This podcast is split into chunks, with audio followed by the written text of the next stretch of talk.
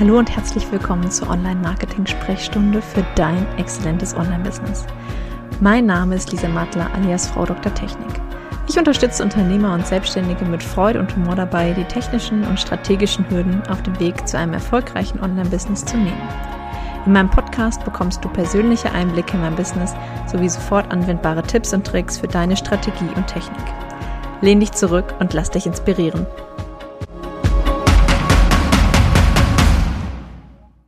Willkommen zurück zu dieser Folge. In dieser Folge bin ich nicht alleine, sondern ich habe die liebe Hanna-Lisa Mang bei mir. Ähm, ja, Hanna ist Texterin, ist tatsächlich vor kurzem erst umgestiegen. Vor einem Jahr habe ich jetzt gelernt, vom Englischen ins Deutsche. Ist auch eine seltene Kombination, reden wir gleich gerne mal drüber, weil ich das tatsächlich manchmal auch andersrum kenne. Finde ich total spannend. Du hast im ersten Jahr deine E-Mail-Liste tatsächlich direkt auf 3000 Mann bekommen. Und das ist natürlich einfach äh, ja, voluminös, was gerade den deutschen Markt angeht also es ist echt grandios.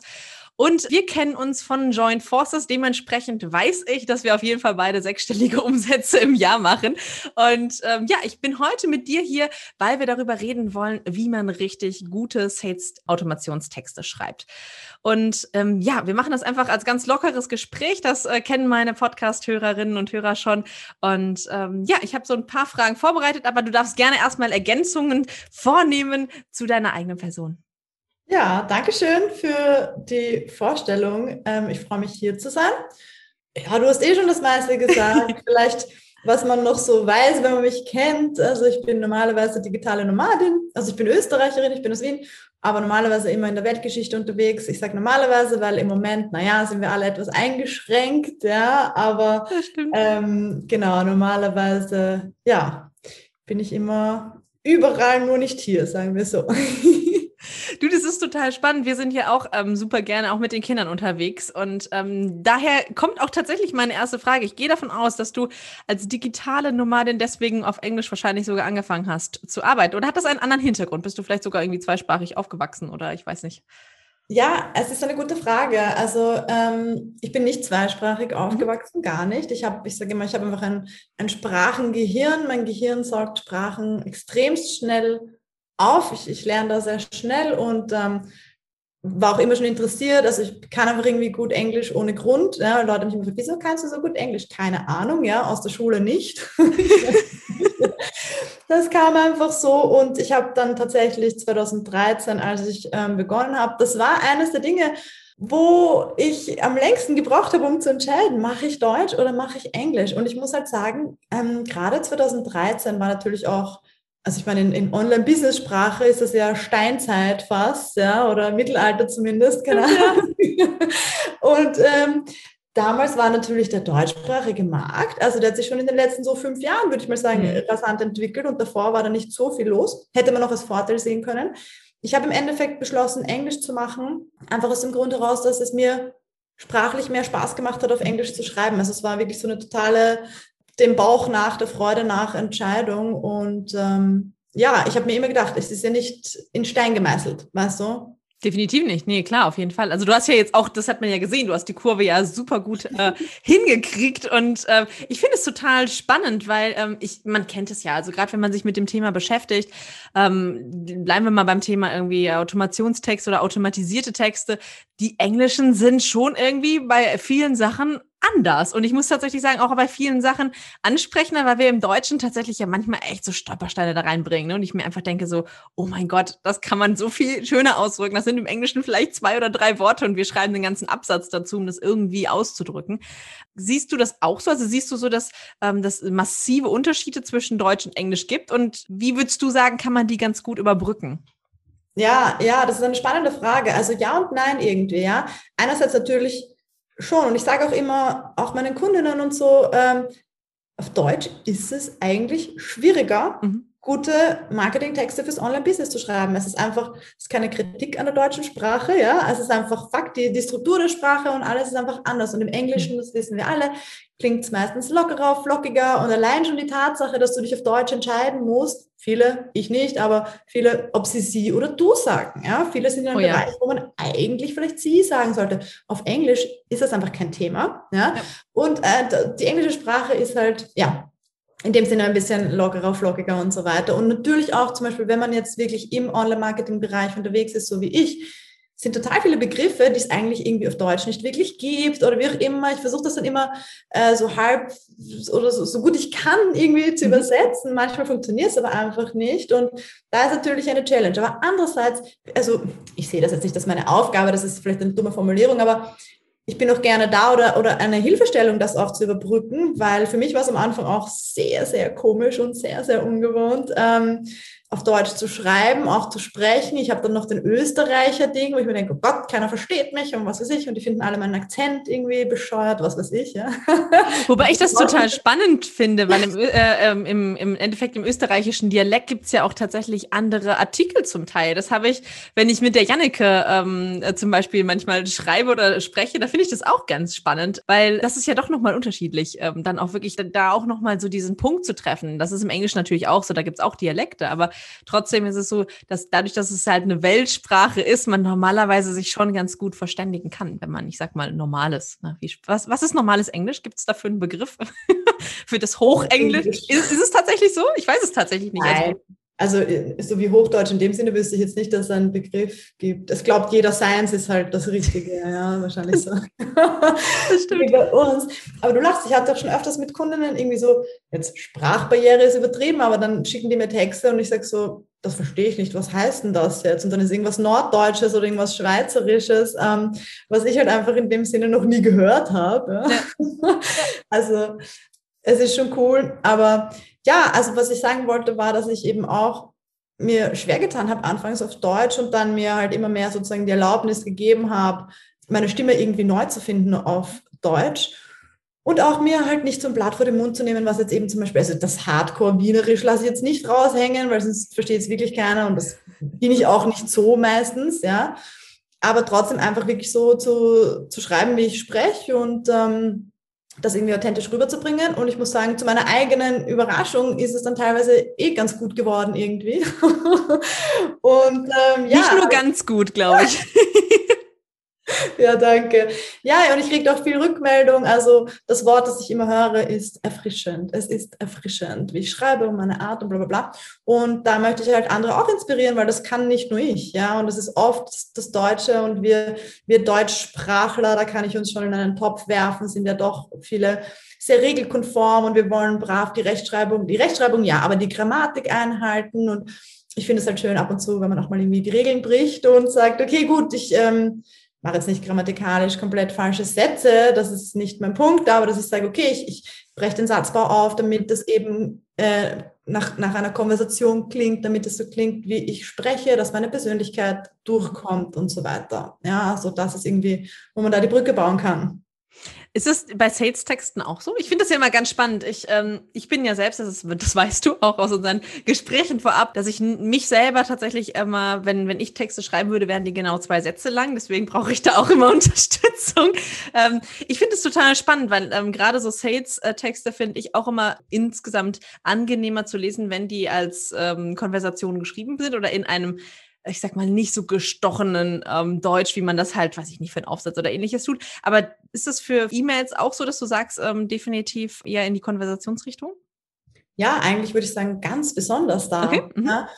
Und ähm, das Ding ist auch, also gerade wenn es wirklich ans Verkaufen geht, ich meine, das ist so ein Phänomen, du hast es vielleicht auch schon oder du, du Zuhörer hast es vielleicht auch schon erlebt. Zum Beispiel, das passiert nicht nur in geschriebener Sprache, sondern auch äh, in gesprochener Sprache, zum Beispiel auf einem Webinar oder sowas, ja, in einem Live-Workshop, whatever. Wenn es dann so zum Verkaufsteil kommt, dann shiftet die Energie von dem, der präsentiert und dann wird es irgendwie plötzlich komisch und awkward. Und das Gleiche passiert auch im Geschriebenen manchmal, ja. Das ist alles schön und locker und gut und dann, dann irgendwie so, oh, oh jetzt verlange ich Geld und dann wird es irgendwie steifer und komischer und es ist einfach irgendwie, fühlt sich anders an, ja. Also gerade da sollte man wirklich so, ich sage immer, mit Freude und Selbstbewusstsein und einfach ganz entspannt verkaufen und nicht so, das kann ich wieder nicht auf Deutsch sagen, ja, nicht, nicht, so, nicht so ein Attachment haben, was jetzt passiert, ob jetzt jemand kauft oder nicht, sondern einfach ganz entspannt kommunizieren, so hey, das ist mein Angebot, okay, das, das habe ich, es ist toll, ich habe es für dich gemacht. holst dir, wenn es gut für dich ist und was ist so diese, diesen Druck und diese Spannung und dieses Irr irgendwie rausnehmen aus dem Verkaufen, ja. Du, das ist, das ist eins zu eins so. Also ich finde, dass man merkt das in den Mails tatsächlich, man merkt das in der gesprochenen Sprache und ich habe das bei jedem Webinar wirklich, ähm, dass ich darauf achte, wie verkaufen die Leute. Ich finde es total spannend, auch wie man merkt dann so richtig, steht derjenige hinter seinem Angebot oder nicht. Also weiß er, dass ich der Richtige bin, weil dann finde ich es total einfach. Also ich muss auch sagen, meine ersten Webinare waren auch so, wo ich gesagt habe, so, na ja, hm, ich weiß jetzt nicht so richtig, wen ich anspreche. Ich spreche mal alle an, ne? Wenn wir alle ansprechen, sprechen wir keinen an. Das ist ja schon immer so gewesen. Und ich muss auch sagen, bei den ersten Malen war ich echt so, da merktest du so richtig einen Bruch drin, so einen richtig krassen Verkaufsbruch. Und äh, mittlerweile ist das echt so, dass ich äh, teilweise Mails danach bekomme und dann gesagt werde, boah, Lisa, das war so angenehm, weil es einfach so, ne, es ist so wirklich im Flow einfach übergegangen. Du hast nicht irgendwie diesen, diesen Pushy. Also ich bin tatsächlich auch, auch überhaupt kein, kein, kein Druckverursacher ähm, irgendwie in Webinaren und auch in den Mails tatsächlich nicht. Und ich, ich glaube, das ist teilweise wirklich ja, ich sag mal, manche lehren es tatsächlich auch so. Ich meine, es gibt durchaus Businessprogramme, wo man es ja gelehrt bekommt, so nach dem Motto, ja, und dann sofort Druck und Druck und Druck und Druck, damit die Leute sofort kaufen. Wo ich mir denke, so, nee, also ist überhaupt nicht meine Art. Und du schüttelst den Kopf, genau. Also ich finde es einfach so wichtig, wirklich in eine Kommunikation zu gehen und diese, diese Aus, dieser Austausch mit ähm, der Community, sei es jetzt mit einer, ähm, im Endeffekt, ja, die wir nicht sehen, das ist beim Webinar ja ähnlich zu einem, zu einer, zu einer E-Mail, da sehen wir die Leute auch nicht. Ich finde es teilweise einer Mail noch einen Tacken schwieriger. Gibt es da irgendwie so, so, so Standards, die man vielleicht, wo man vielleicht irgendwie sagen kann, man, man endet wirklich immer mit einer Frage. Das ist ja so ganz typisch in so Social Media Posts. Oder gibt es irgendwie so Sachen, wo man sagt, okay, gut, es gibt so, so kleine Wendungen, wo man irgendwie sagen kann, das hilft dir, eine gute ähm, Sales-E-Mail zum Beispiel zu schreiben? Ja, das ist eine gute Frage. Ich musste mich schon zurückhalten. Ich hätte jetzt auf alles, was du gesagt hast, noch fünf Stunden reden können, glaube ich. Ja, aber ähm, deine Frage ist gut. Also auch hier habe ich so eine Ja- und Nein-Antwort. Also genaue Floskeln, das war nämlich etwas, was ich sagen wollte, was ich dann oft sehe, was dann in Verkaufs-E-Mails oder Verkaufstexten jeder Art passiert, dass da die Leute dann plötzlich in so ein Schema reinfallen, wo sie eben genau solche komischen, solche Floskeln einfach verwenden, die man vielleicht irgendwo anders aufgeschnappt hat. Das sind dann so diese cheesy Sachen, ja, auf Englisch, der Klassiker ist so, but wait, there's more. So, ach, come on, das ist so irgendwie aus den 90ern, ja. Ähm, nicht, dass es nicht funktioniert, es funktioniert schon, aber es ist halt so, du musst nicht so sein. Das ist genau das, was du sagst. Ja, diese Druckmacher und so. Ich sage das immer, ich bin da 180 Grad radikal anders, weil ich einfach weiß, nicht nur glaube, sondern weiß von mir selber und von meinen Kunden und so weiter, dass das mit mit der eigenen Begeisterung, ja, wenn man damit rausgeht und so, das ist viel ansteckender als dieser dumme Druckmache. Mhm. Aber das alles gesagt habend, gibt es natürlich, und das ist etwas, was ich auch unterrichte, ähm, psychologische Trigger. Also ich nenne es immer mhm. Trigger, ich weiß nicht, wie man es sonst nennen sollte. Und da gibt es einige, die natürlich dir beim Verkaufen helfen mhm. und die du auch anwenden solltest und besonders in deinen Sales-E-Mails. Und auch da gibt es manche, wo ich, und ich sage das auch immer dazu, wenn ich unterrichte, ja, bei manchen sage ich, hey, die sind echt stark, verwende die spärlich.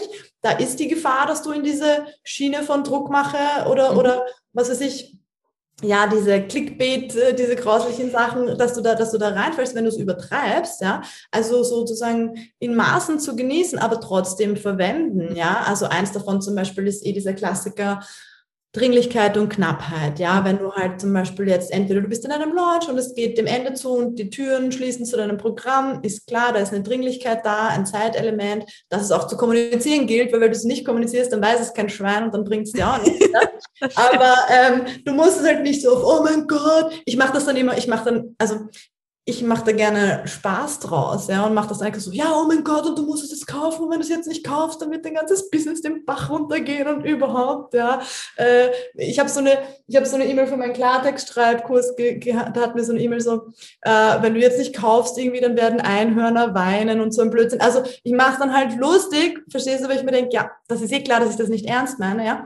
Aber ein bisschen was davon muss schon mit drinnen mhm. sein, okay. Aber das ist genau das, wo, das ist ein schmaler Grad. Und wenn man da einfach zu sehr aufs Gas steigt, dann ist man schnell in dieser Schiene, wo man nicht rein will, die auch einfach nicht gut ankommt. Ja? Mhm. Aber die psychologischen Trigger sollte man trotzdem unbedingt verwenden, weil ähm, das alleine, vielleicht sollte ich mir da mal einen besseren Begriff überlegen. Als psychologische Trigger, das ist, was es ist. Ja, aber ich weiß, es klingt dann oft so, oh, ist es jetzt manipulativ oder was auch immer. So, nein, ist es gar nicht. Ja, es ist einfach nur, dass du die Psychologie verstehst und es ist ja nichts anderes äh, von besser mit jemandem kommunizieren können. Das heißt ja nicht, dass du jetzt dem deinen Willen aufdrängst, sondern es ist, dass du Verständnis zeigst, ja, dass du Mitgefühl zeigst, dass du der Person ähm, einfach, dass du quasi zeigst, dass du qualifiziert bist, der Person so zu helfen. Mhm. Okay? Und das ist, finde ich, ein ganz anderer Ansatz als dieses, hey, ich dränge dir jetzt meinen Willen auf und zieh dir dein Geld aus der Tasche.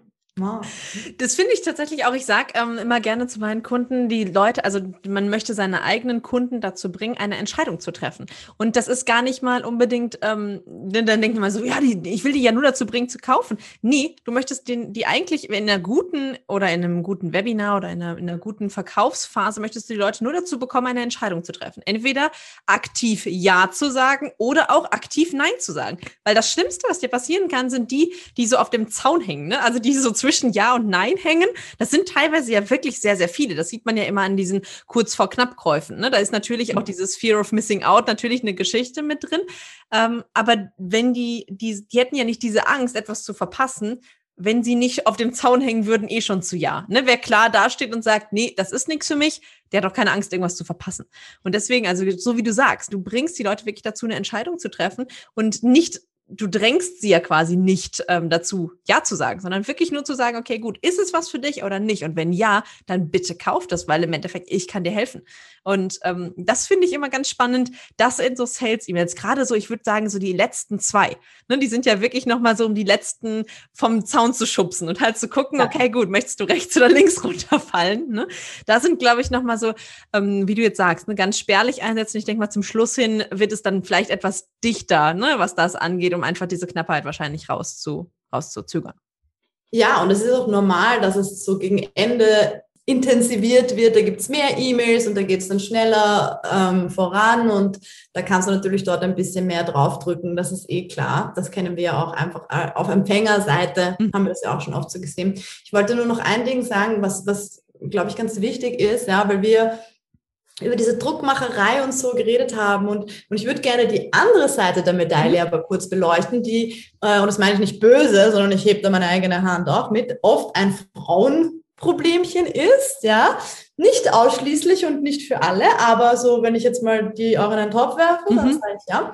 Und zwar ist das eben das krasse Gegenteil davon. Also nicht der Druckmacher, hier bin ich, du, du, kauf mein Ding, ja, was ja doch so von der Energie her wahrscheinlich eher maskulin ist, ja. sondern wir Frauen sind eher so diese, hallo, hm, Entschuldigung, Ost, es tut mir leid, dass ich jetzt Geld hier verlange. Ich würde es dir auch gerne gratis geben, aber ich habe hier dieses Ding, weiß nicht, vielleicht interessiert es dich, vielleicht nicht. Entschuldigung, ich hoffe, ich störe dich jetzt nicht. So, oh, das geht auch nämlich gar nicht, okay? das stimmt ja, du, mit so einer, mit so einer kleinhaltenden, entschuldigenden Energie ins Verkaufen reinzugehen, ist äußerst unattraktiv, ja, und damit begeisterst du niemanden. Darum sage ich immer gerade meinen Kundinnen, weil ich habe ja doch 99 Prozent Frauen, ähm, wirklich selbstbewusst mit deinem Angebot rausgehen und dahinter stehen. Und wenn du findest, das ist das Beste Produkt ist, was du finden solltest, weil wieso machst du sonst, ja? Dann sag das so und dann kommunizier das und steh da wirklich dahinter und nimm dir nicht ein Blatt vor den Mund, ja. Du kannst, du nervst nicht, okay, wenn du das nicht in diese Druckmaschine machst, ja, das ist immer so, oh, ich will ja nicht nerven und bla bla bla. Nein, aber wenn du das andere machst und, und, und das so klein hältst und vielleicht nur die Hälfte sagst oder dann, ja, jetzt möchte ich nicht noch eine E-Mail schicken. Nein, nicht jeder öffnet alle E-Mails, okay? Genau. Manche in den Spam-Ordner. Du musst gesehen werden, weil das sage ich dann auch immer, wenn du es nicht machst, macht es wer anderer schon. Und dann kaufen ja. sie halt woanders und du schneidest dir und deinen Kunden sozusagen ins eigene Fleisch und das bringt auch nichts. Ja, das wollte ich nur noch mal kurz hier so beleuchten. Äh, total wichtig. Also das ist ein ganz wichtiger Punkt, den haben wir, glaube ich, ähm, das ist auch wieder so eine schöne Schnittstelle. Ne? Die haben wir immer gemeinsam. Ne? Also sowohl in den Texten als auch in der Ausstrahlung, zum Beispiel in einem Webinar oder in einem Verkaufsgespräch insgesamt. Ähm, ich finde das immer ganz spannend, auch bei Einzelgesprächen. Also wenn eins zu eins Gespräche sind, ich irgendwo was buchen möchte und derjenige, wenn, wenn ich frage, okay, was, was kostet mich das? Ne? Das ist ja wirklich einfach auch eine legitime Frage, muss man sagen. Ich meine, wir sind Unternehmer, wir wollen irgendwie natürlich auch wissen, wo unser Geld hingeht. Und dann kommt jemand so, mm, äh, mm, äh, ja, äh, ja, mm, das kostet 40 ähm, Euro. Und wo du dir dann so denkst, okay, gut, äh, was ist daran jetzt schlimm irgendwie? Ne? Und ich habe das ganz, ganz häufig, dass ich auch zu meinen ähm, ja, zu meinen, wo ich Auftrag, zu meinen Auftragnehmern, also wenn ich wirklich sage, okay, ich habe einen Auftrag zu vergeben, ich möchte doch einfach nur wissen, was ich bezahle. zahlen muss. Ich möchte dich, dich nicht drücken, ich möchte nicht irgendwie einen Rabatt haben, ich möchte einfach nur eine klare Zahl haben, wenn du mir sagst, das Paket kostet 3000 Euro, dann kann ich sagen, ja oder nein, das ist es mir wert oder das ist es mir nicht wert. Aber du musst dir doch einfach de deines Wertes irgendwie bewusst sein. Und ich glaube, wenn wir uns des, des Wertes des Produktes oder der, ne, uns unseren eigenen Wert bewusst sind, dann ist es auch viel einfacher und dann kann man es wahrscheinlich auch leichter in E-Mails rüberbringen. Ich glaube, das ist so eine ganz wichtige Vorarbeit und da kommen wir wieder an diese Stelle, wo, wo immer ganz viele sagen, ja, Mindset, Mindset, das ist super wichtig und ich glaube auch, es gehört zur Technik dazu, es gehört zum Schreiben dazu und da merkt man auch wieder, dass es, glaube ich, überall eine wichtige, wichtige Grundlage ist. 100 Prozent. Ja, es ist, es ist genau auf das zurückzuführen. Ähm, in meiner Erfahrung halt eben, ja, wenn es ums, ums Geldthema und ums Verkaufen geht, da kommt das einfach ganz, ganz stark raus. Und ähm, genau da ist es halt total, also ja, ich finde es halt easy. Ähm, es darf easy sein, mhm. so ein Verkaufsgespräch, ja, sei es jetzt ein Gespräch oder eine E-Mail, was auch immer, zu, zu haben, zu führen. Ja, das, das darf easy sein und es darf Spaß machen und es muss nicht so ernst und so schwer sein, weil mit, genau das ist genau diese Energie, mit der Leute reingehen. Und ähm, ja, auch in E-Mails. Also das ist für viele Leute, die zu mir kommen, dann irgendwie schon so wie so ein kleiner Breakthrough, wenn ich denen sage so, was? Nein, das soll Spaß machen, ja, und das, das soll leicht gehen und die glauben alle, ich bin völlig bescheuert. und dann sind sie so fünf Tage bei mir im Gratiskurs und sagen nachher so, das war wirklich leicht und hat Spaß gemacht. ich sage, ja, aber wir kommen schon mit so einer Blockade im Kopf, so, oh, das ist jetzt schrecklich, boah, jetzt muss ich schreckliche Verkaufs-E-Mail schreiben. Bäh. Ja, wo ich mir denke, so, nein, du darfst jetzt Spaß haben und mit Freude und Selbstbewusstsein dein Produkt hier verkaufen und anpreisen. Was gibt Schöneres? Ja, und hier ein bisschen so diesen Ekel rausnehmen. Das mache ich total gerne, weil das ist echt ein Problem. Ja? Du definitiv und ich sehe gerade so viele Parallelen. Ich schmunzel gerade so innerlich, ne, weil das wirklich, das ist so, das ist so gleich. Ne? Und ich glaube einfach, wir haben unterschiedliche, also wir haben, wir haben eine relativ ähnliche Zielgruppe, glaube ich, aber einfach, wir haben unterschiedliche ähm, Leute, die wir dann halt wirklich angetriggert sind davon. Ne? Also ich habe auch ganz häufig Leute, die sagen, boah, nee, Technik geht gar nicht, Lisa, habe ich keinen Bock drauf. Und danach wirklich irgendwie so sagen, ja, cool, das war wirklich einfach. Das war's jetzt? Wir sind schon fertig. und ich, das ist so, so schön, einfach diese Parallelen zu sehen dazwischen. Du, Hanna, ähm, hast du ein, eine Idee oder einen, einen Anfang, wo man das ganz gut, ich sag mal, lernen kann, wo man einfach lernen kann, E-Mails zu schreiben, Texte zu schreiben für E-Mails, vielleicht nicht unbedingt direkt die Sales-Geschichte, aber wo man einfach sagt, okay, gut, wie komme ich denn überhaupt so in, ins Gespräch mit meinen, ähm, ja, mit meinen Lesern, dann in dem Fall, ja. Meinst du jetzt mein Freebie? Ja, ich, ich habe da sowas im Hinterkopf. ja, ja klar. Also genau. Äh, du sprichst die Willkommens-E-Mail-Serie an, die genau. natürlich sehr wichtig ist und ähm, ich sage immer besonders für faule Leute wie mich, ja, weil ich ähm, erzähle dann immer gerne meine Geschichte, wo ich sage, damals in meinem englischsprachigen Business, da hatte ich auch ich glaube, es waren so 2700 Leute oder so auf meiner Liste, damals noch so organisch, ohne Ads und so aufgebaut über die Jahre. Und ich habe einfach so nichts gesagt, ja. Also ich hatte richtig diese awkward Newsletter Silence, okay, wo es immer schlimmer wird, wo ich einfach ja ewig nichts gesagt habe und mir dann dachte, oh mein Gott, jetzt entweder haben sie mich vergessen oder sie hassen mich alle oder was auch immer, kommt wahrscheinlich einigen hier bekannt vor, ja. Und ähm, besonders dann, wenn du neue Subscriber auf deiner Liste bekommst, ist es halt, finde ich, super gut, eine Willkommens-E-Mail-Serie zu haben. Äh, die darf auch ruhig ein bisschen länger sein. Also mhm. meine ist jetzt im Moment sind es, glaube ich, sechs E-Mails. Ich habe noch eine drangehängt. Mm, aber mindestens fünf oder so ist schon mhm. super gut. Und dann hast du deine Leute zumindest mal, sage ich, über die ersten zwei Wochen irgendwie bespielt und angewärmt und so weiter. Kannst auch schon was verkaufen. Äh, ich will jetzt nicht unbedingt das super hochpreisige Produkte reingeben, aber du kannst auf jeden Fall zu einem Gespräch einladen, verkaufen, sonst irgendwas.